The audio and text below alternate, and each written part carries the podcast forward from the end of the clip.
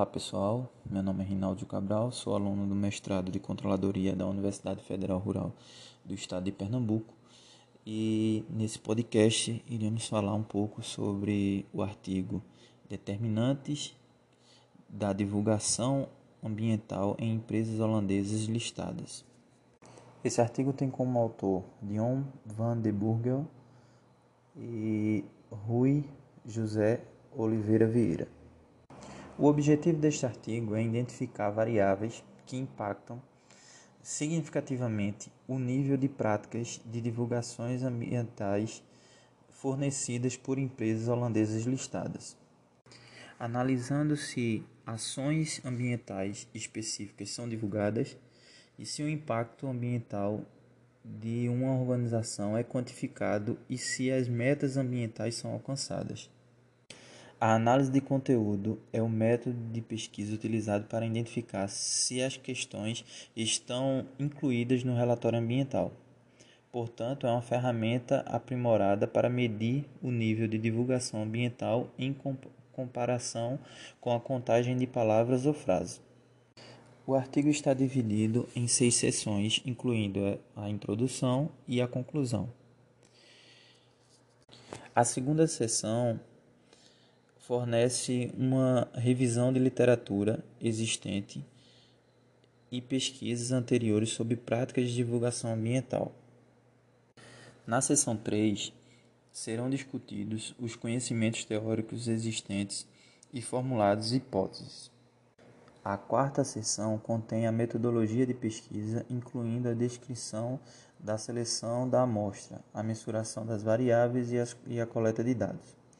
Na quinta sessão, os resultados do estudo serão pré-enviados e ao final será feita uma conclusão e abordadas as possíveis limitações e sugestões para pesquisas futuras. O desempenho analisado é baseado nas diretrizes do, de relatórios de sustentabilidade da GRI. Além dos requisitos obrigatórios de divulgação de informações ambientais, existem diversos motivos pelos quais as organizações decidem voluntariamente divulgar essas informações. Uma lista de motivações para os gestores fornecerem informações ambientais é mencionada por Digan 2002. A primeira motivação listada é acreditar em uma prestação de contas ou responsabilidade de relatar. A segunda, desejar cumprir os requisitos de empréstimo. A terceira, atender as expectativas da comunidade como um resultado de certas ameaças à legitimidade da organização. A quarta motivação para gerenciar partes interessadas específicas. A quinta, para atrair fundos de investimentos.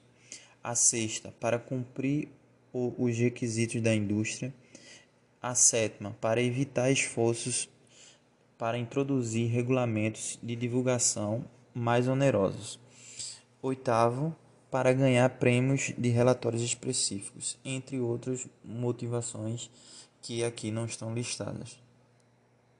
Para este estudo, três variáveis que têm sido utilizadas para explicar a evidenciação ambiental são selecionadas. As variáveis são tamanho da empresa, setor e lucratividade. Para cada variável será formulado uma hipótese baseada na no conhecimento e na teoria existente. Em relação ao impacto do tamanho, a hipótese é, desenvolvida, a hipótese 1, é, existe uma relação positiva entre o porte de uma empresa e o nível de evidenciação ambiental em relação ao impacto da indústria. A hipótese 2. Há um nível mais alto de divulgação ambiental fornecida por empresas que operam em alto nível de indústria do que por empresas que operam em uma indústria de baixo perfil. E a terceira hipótese, que é relacionada ao impacto da lucratividade, é não há relação entre o desempenho econômico de uma empresa e o nível de evidenciação ambiental. Para a realização da pesquisa, as 30 maiores empresas listadas no Amsterdam Euronext Index em 31 de dezembro de 2008 foram selecionadas. Esta classificação, portanto, é baseada na capitalização de mercado das empresas. As 30 maiores empresas representam 94% da capitalização total do mercado nesta data. Da amostra inicial, duas empresas são excluídas. Essas empresas são holdings de empresas que já fazem parte da amostra. Os testes estatísticos provaram que o tamanho da empresa e a participação no setor estão significativa e positivamente associados ao nível de divulgação ambiental. Este resultado é consistente com pesquisas anteriores, que usaram outras medidas de divulgação ambiental. No entanto, a lucratividade não é estatisticamente significativa relacionada ao nível de divulgação ambiental. Então é isso, pessoal. Agradeço a atenção e finalizo aqui o comentário sobre o artigo Determinantes da divulgação ambiental em empresas holandesas listadas. Até uma próxima.